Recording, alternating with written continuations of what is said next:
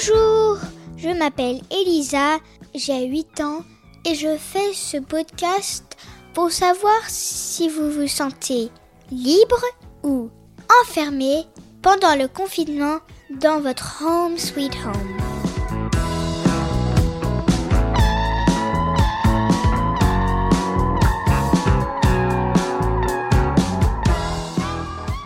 Pour ce 28e épisode, on va écouter Guillaume qui lui a eu ce Covid. Euh, si moi j'étais un adulte, j'aurais assez peur. Des fois, euh, la nuit, je rêve que mes parents, ils ont le Covid et qu'ils meurent. Et on ne sait pas ce qui se passe après la mort, par exemple. Mais je suis très contente pour Guillaume qu'il s'en ait remis de ce Covid affreux. Et en plus, maintenant, il a une belle vision de la vie. Alors, on t'écoute, Guillaume.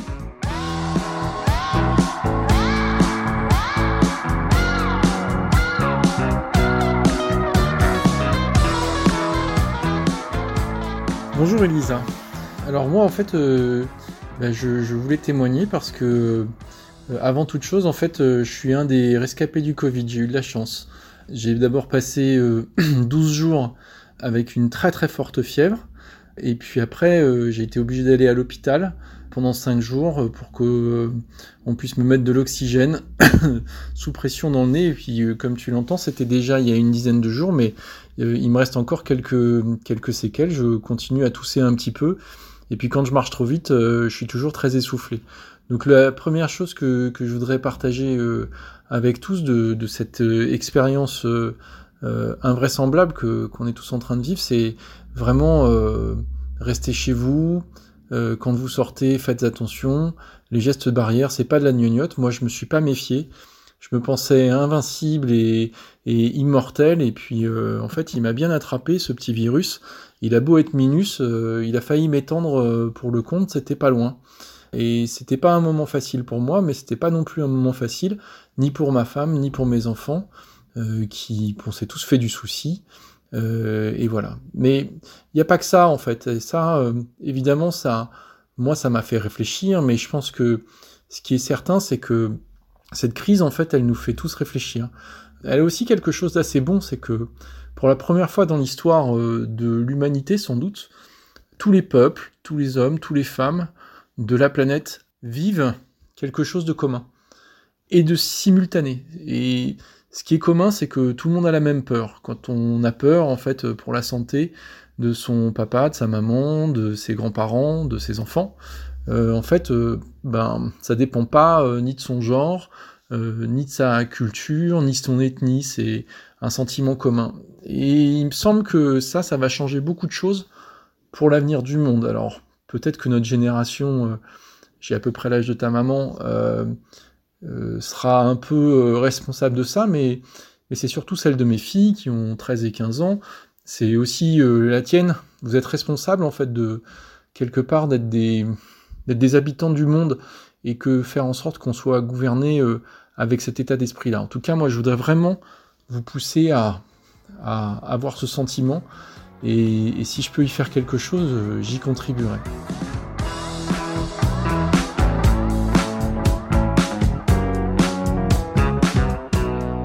Puis la dernière chose en fait que, j'avais envie de partager, qui est un truc plus d'adulte, euh, c'est que je suis aussi à l'intérieur d'une entreprise. Euh, je dirige une équipe, euh, une petite vingtaine de personnes.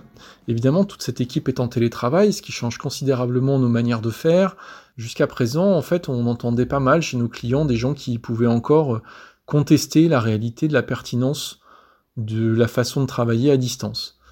Bah, en fait, cette crise, elle montre au monde entier que le télétravail, ça marche hyper bien, que tout le monde est très motivé pour télétravailler.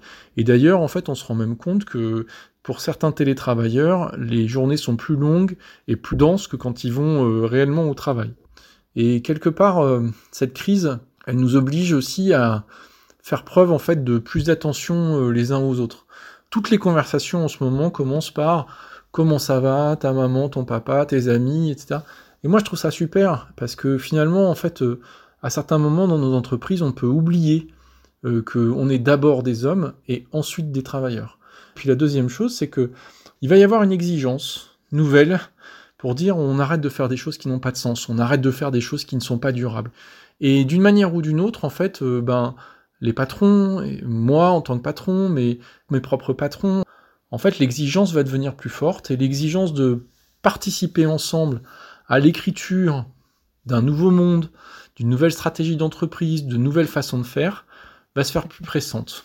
Moi, je suis convaincu de ça, et d'ailleurs, en fait, je fais un métier dans lequel je peux accompagner d'autres entreprises pour euh, mettre ça en œuvre, et je me dis que peut-être c'est une bonne chose, ça pourra contribuer à faire un peu bouger le monde.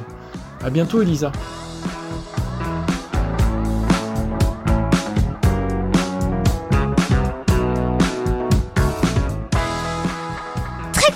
T'as plus le Covid. Et j'espère que ce Covid va disparaître.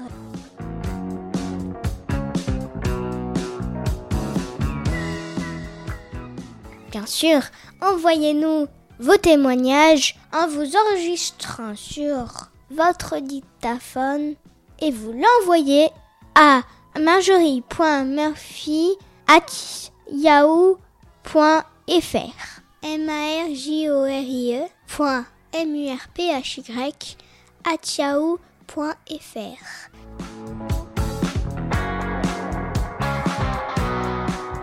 Et n'oubliez pas, mettez-nous des petites étoiles et des commentaires sur toutes les plateformes de podcast. Merci.